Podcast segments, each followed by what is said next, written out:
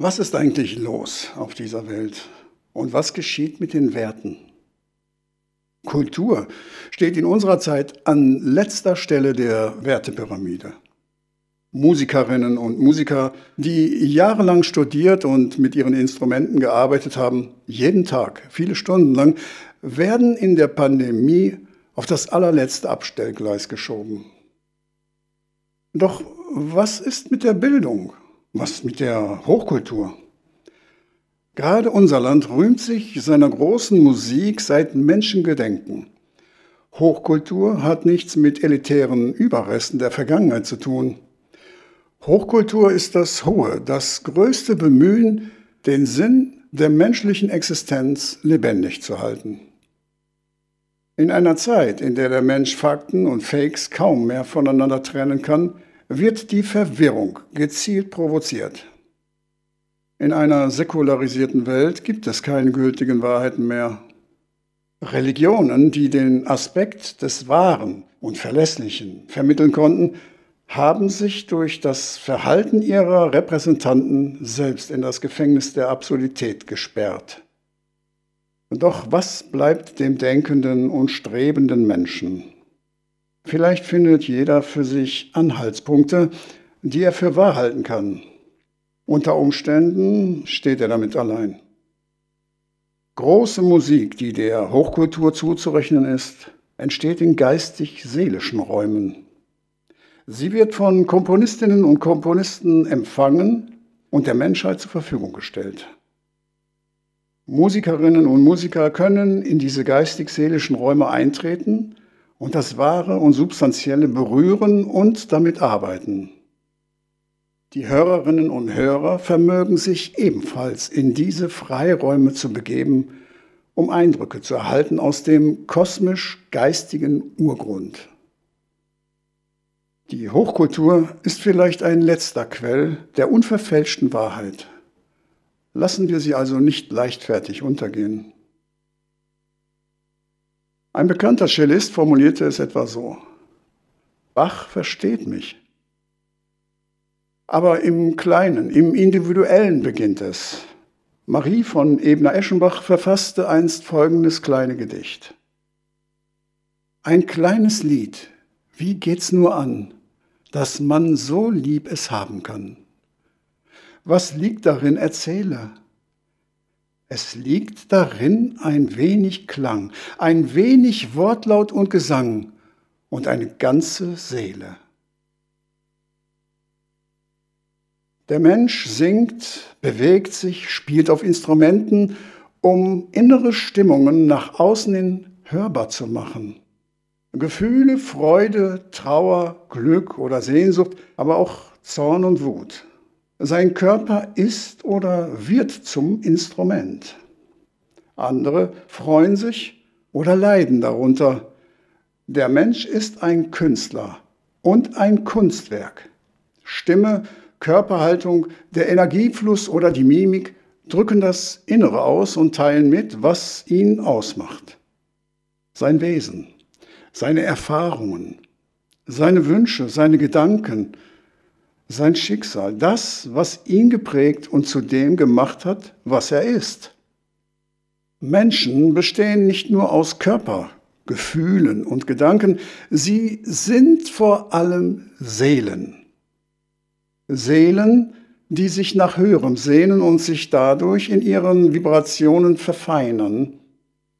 Sie finden Seelen- und Geistfelder im Kosmos, mit denen sie sich verbinden. Hier werden Impressionen empfangen und einige Menschen besitzen ein geeignetes Instrumentarium dafür, das Geschenkte hörbar zu machen. Sie schöpfen geistig-seelische Substanz und schenken das Empfangene den Menschen dieser Welt. Dieser individuelle Schöpfungsprozess sei an nur drei großen Komponisten in jeweils sehr unterschiedlichen Ausprägungen dargestellt. Am 2. September 2021 stirbt Mikis Theodorakis in Athen im Alter von 96 Jahren.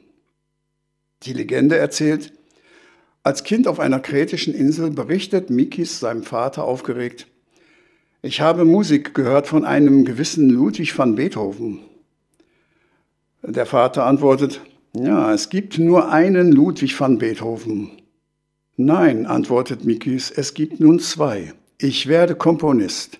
Und er wurde Komponist.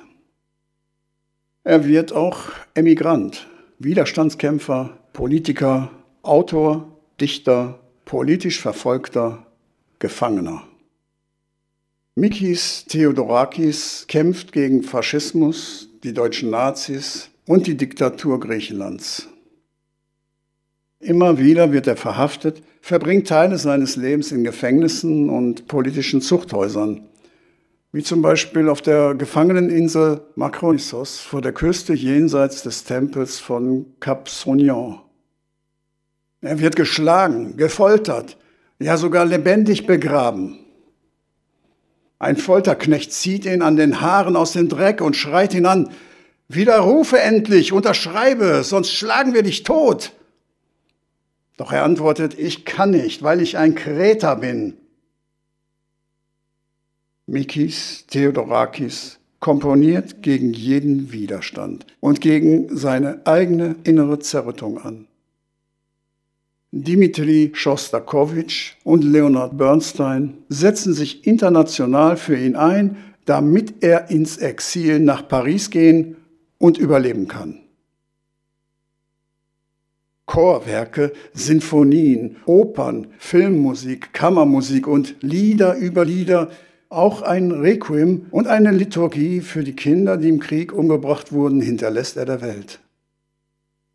Griechische Literatur verbindet er mit seinen Kompositionen und erschafft einen großartigen klassischen Kosmos. Hochkultur für jedermann und die Griechen nehmen seine Musik als die ihre an.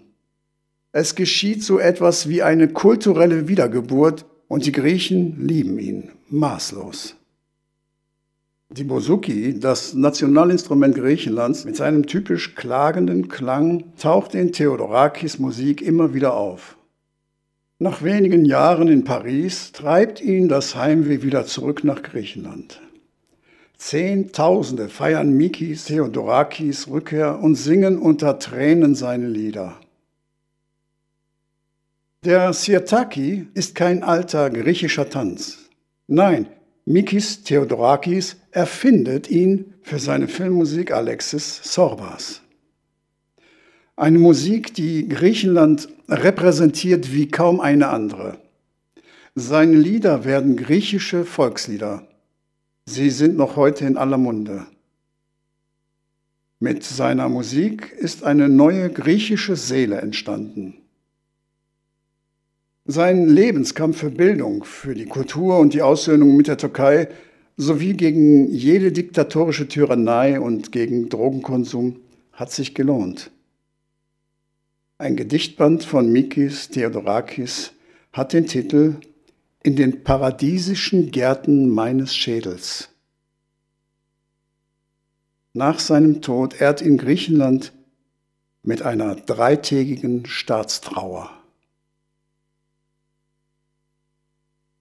Jean Sibelius lebte von 1865 bis 1957. Jedes Werk von ihm ist originell. Nichts erinnert an einen Komponisten vor ihm. Noch nie gab es diesen Stil und die Freiheit, etwas so Eigenständiges zu schaffen. Seine Kompositionstechniken sind nicht zu kritisieren. Oft kann nur von Genialität die Rede sein. Nach seinen eigenen Aussagen fängt Musik dort an, wo das Wort aufhört. In gewisser Weise entsteht aus seiner Hand die Grundlage für die finnische Musik. Aus Sibelius Melodien und geheimnisvollen Werken sprüht förmlich das Finnische. Die Landschaft ist hörbar. Wälder rauschen. Heidelbeere prangen zwischen Birken und Nadelhölzern. Wildwiesen, Heide, Moore, Sümpfe, die Weite der Landschaft entsteht im Herzen. Gänsescharen erheben sich mit kräftigen Flügelschlägen aus den dunklen Seen. Unergründliche Tiefen sind dem Blick des Meditierenden entzogen. Kalt und schwarz, geheimnisvoll, reihen sich Seen, Hügel und Wälder aneinander.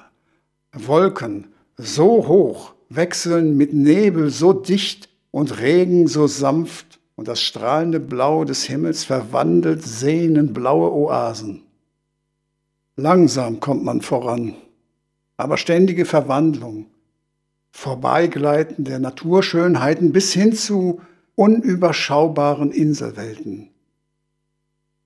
Schären, Felsen, Überresten der Eiszeiten. In der Ostsee eine Schärenlandschaft, die sich Jahr für Jahr messbar hebt.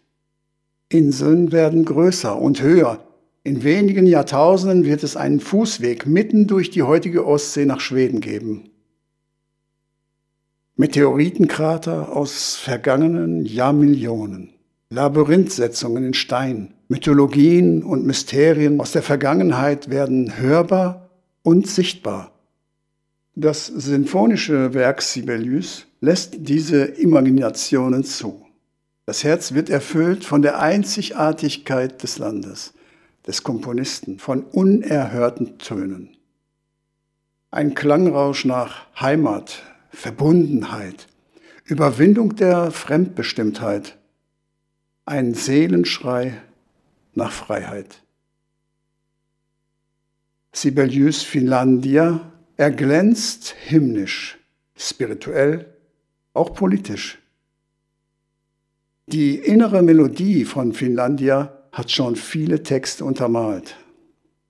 Aus einem Auszug heißt es, Heilig ist Gott, Vater des Universums. Heilig ist Gott, sein Wille führt das All. Heilig ist Gott, erkannt durch all die Seinen. Heilig ist Gott, sein Antlitz strahlt im All. Heilig bist du, der's All ins Leben rief, keine Natur dich einst einmal erschuf. Mögen wir heilig werden, dir geweiht, so wie du, Vater, ewig heilig bist. Wer nach oder durch Finnland reist, sollte sich Sibelius Musik mitnehmen. So kann sich die Reise zu einer inneren und äußeren Seelenreise entwickeln.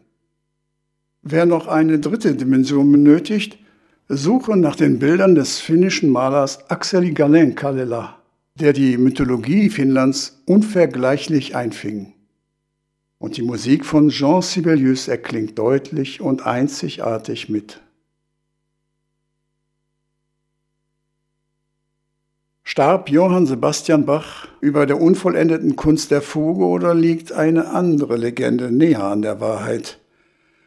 Erblindet war der Meister durch falsche ärztliche Behandlung und eine fehlgeschlagene Augenoperation. Das Leid war für den unermüdlichen Schöpfer wunderbarster musikalischer Werke fast unerträglich. Er konnte die Noten nicht mehr aufschreiben. Blind lauschte er seiner Umgebung im Lehnstuhl. Kinder jubelten und schrien in der nahen Schule. Seine Frau und seine Tochter nähten. Ab und zu klapperte die Schere. Handwerkergeräusche durchzogen die Straße. Hämmern, Sägen, Axthiebe. Bach lehnte sich zurück und horchte in die Morgenwelt hinein. Nur noch durch sein Gehör fand das Leben den Weg zu seiner Seele. Sein Klavierschüler schlug einen falschen Ton an. Pfui, eine Quinte! Der Schüler erschrak und erwartete Bachs Kritik. Langsam öffnete der die Augen und erschrak ebenfalls. Licht, Licht, ich sehe wieder. Ungläubig wurde er angestarrt, aber er sah wieder. In seiner Seele hatten sich tausende Melodien aufgestaut. Zum Bersten war sie voller Musik. Mit seiner Tochter ging er hinaus ins Freie. Dort erlitt er einen schweren Schlaganfall und er musste zurück ins Haus getragen werden. Die Ärzte gaben ihn auf. Er redete wirre Worte. Seine Finger bewegten sich, als spiele er das Cembalo. Sein Schwiegersohn Alt-Nicol schlug eher mechanisch einen Akkord am Flügel an, als Bach nochmal die alte Schaffenskraft durchströmte. Ihm war, als ob er überirdische Musik höre, einen Orgelchoral aus vergangenen Zeiten. Wenn wir in höchsten Nöten sind. Das Leben lag hinter Bach, aber noch einen Schritt. Streich die Überschrift und schreibe, vor deinen Thron tret ich hiermit. Er diktierte Al-Nicol einen neuen Choral, der mit seiner alten Melodie zu Tränen rührt. Vor deinen Thron tret ich hiermit, o Gott, und dich demütig bitt, wend dein gnädig Angesicht von mir betrübten Sünder nicht. Die Orgel schrie in jähem Schreck auf, der Tempelvorhang riss entzwei. Engel sangen Gloria in excelsis Deo. Der Himmel war von Jubel und Klang erfüllt. Weinend stand die Familie am Totenbett und wusste nichts von seinem letzten Glück. Tiefer Friede senkte sich herab. Johann Sebastian Bach kennt die Physik des Schalls, ihre Mathematik, ihre Zahlenstruktur und Zahlenmystik. Imaginativ formuliert er ihre innerste Sprache. Gottfried Wilhelm Leibniz schreibt zu Bachs Zeiten, Musik ist eine verborgene Rechenkunst des seines Zählens unbewussten Geistes. Bach ist kein Komponist, der seine Musikstücke konstruiert. Nein, sein Geist ragt in Seelenräume hinein, die allen anderen unbekannt sind. Er ist in der Lage, in nonverbale Regionen zu greifen, aus diesen höchste Güter zu empfangen, um sie mit seinen Mitmenschen und seiner Nachwelt zu teilen. Er sieht die Welt als Einheit innerhalb der gottgeschaffenen Ewigkeit. Die seelischen Regionen dieser Ewigkeit sucht er auf und ist fähig, Unbekanntes erlebbar zu machen. Er ergreift Steine der Weisen, macht sie hörbar und schenkt uns einen Abglanz der Ewigkeit. Es sind nicht einfach Musiken, die man runterspielt und fertig. Nein, es handelt sich um eine einzigartige polyphone Kunst des Lebens.